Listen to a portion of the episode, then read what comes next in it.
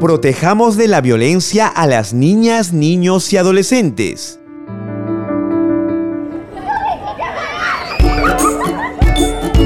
Que nadie les quite la sonrisa e inocencia.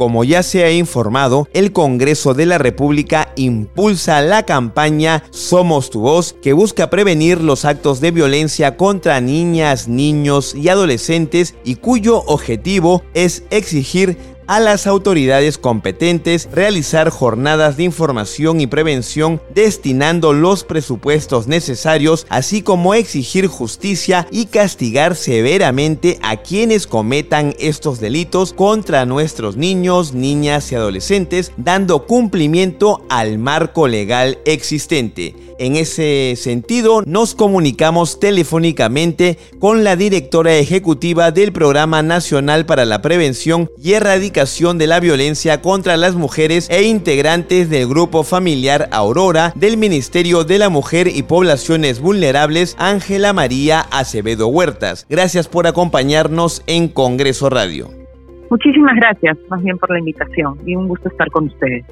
¿Qué estadísticas sobre violencia contra niñas, niños y adolescentes registra el programa Aurora y cómo se ha buscado revertir esta situación? El Programa Nacional Aurora es un programa del Ministerio de la Mujer que atiende casos de violencia, violencia sexual, violencia física, violencia patrimonial, violencia psicológica, en general a las mujeres e integrantes del grupo familiar. En ese sentido, eh, nosotros a través de los diferentes servicios que brindamos generamos una estadística propia, ¿no? una estadística del servicio y de los casos que atendemos. Por ejemplo, en el caso de violencia y de los casos atendidos, por eh, nuestros centros de emergencia mujer que están a nivel nacional, son 430 que brindan una orientación psicológica, un acompañamiento legal y un acompañamiento social. De los 53 mil casos que van de enero a abril de este año, el 32% corresponde a niños, niñas y adolescentes. Ya ahí estamos hablando de violencia en general, no de una particular. En el caso de violencia sexual, que hemos atendido en el mismo periodo de enero a abril, a través de los centros de emergencia mujer, 69.5% corresponde a violencia sexual hacia niños, niñas y adolescentes. Y en el caso de violación sexual que hemos atendido en el mismo periodo de enero a abril, estamos hablando de 3.610 casos a nivel nacional, ¿no? Y de esos, 67% son de niños, niñas y adolescentes. Como tú podrás ver, la estadística, especialmente en el caso de violencia sexual, violación sexual, es un porcentaje muy alto relacionado a niños, niñas y adolescentes. Son cifras duras eh, de, escuchar, eh, Ángela, y sobre la base, digamos, de las mismas, es oportuno preguntarse mediante qué canales o vías se pueden efectuar denuncias sobre cualquier tipo de violencia contra niñas, niños y adolescentes. Antes de entrar a los canales, nos parece clave también señalar la importancia de hablar claro con nuestros niños y niñas y nuestros adolescentes, explicar, conversar, decir claramente lo que son los temas sexuales, la importancia de cuidar nuestro cuerpo, la importancia de si nos sentimos incómodos, si nos sentimos incómodas, poder decirle a nuestros padres y que nuestros padres puedan escuchar y puedan preguntar y también no partamos de la duda. Entonces, eso es fundamental.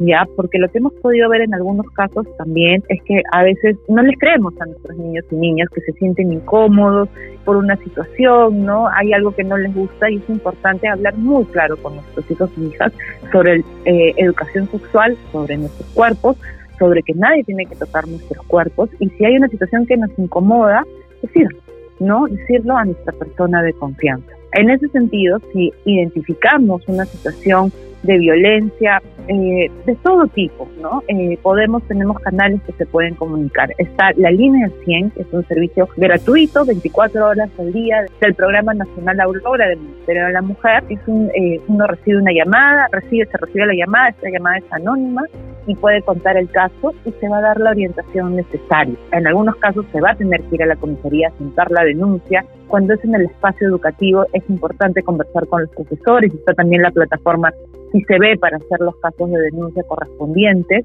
¿Y qué tan efectivas están siendo estas vías de comunicación para combatir o revertir la situación que tenemos día a día con respecto a la violencia contra niñas, niños y adolescentes, tomando en cuenta no solamente la efectividad de las instituciones que pueden impulsar estas iniciativas o estos canales de comunicación o denuncia, sino el mismo hecho de que situaciones de violencia son manejadas de diversas o diferentes maneras por las familias. Hay algunas personas, las mismas víctimas, que sienten vergüenza del, hecho que ha ocurrido y no denuncian o no siquiera lo de alguna manera lo, lo transmiten. ¿Cómo se está manejando desde Aurora este tipo de situaciones que como te decía son bastante diversas? Familia, cada grupo familiar tiene una forma de conducirse distinta con respecto a estas situaciones. Mira, lo primero que tendríamos que señalar que es, importante también saberlo es, en general, en nuestro país tenemos una muy fuerte, una alta tolerancia hacia la violencia. En las estadísticas del Instituto Nacional de Estadística e Informática, el MEI, casi el 21% cree que para que los hijos e hijas tengan éxito en la vida deben recurrir al castigo físico o el 8% considera que es necesario insultar o pegar a un hijo para que aprenda a ser varoncito. Partamos del contexto, no solo veamos la situación de violencia sexual, sino el contexto que tenemos y que lo tenemos como sociedad es que eh, normalizamos la situación de violencia, es parte de nuestra cultura. Es verdad que en los últimos años estamos discutiéndola, estamos viéndola y se están trabajando y se trabajan políticas públicas para combatir esta situación. ¿no? Pero lo cierto es que esto necesita un esfuerzo mayor de todos los actores en la sociedad, de gobiernos regionales, de gobiernos locales, del sector público, del sector privado, de los padres, de las madres.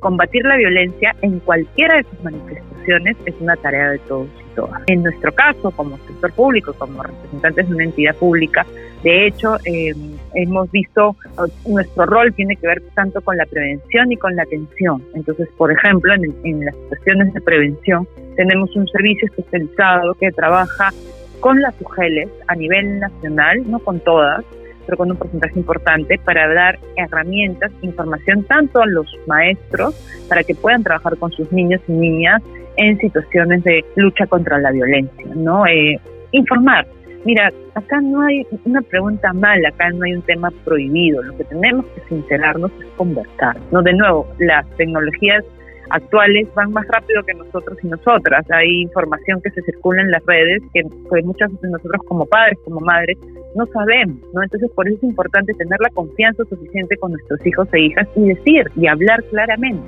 Eso nos va a tocar en el espacio privado. En el espacio público tenemos que insistir con las políticas que hablen de prevención, que hablen de una educación sexual integral, para tener la información y tomar las medidas respectivas. Protejamos de la violencia a las niñas, niños y adolescentes.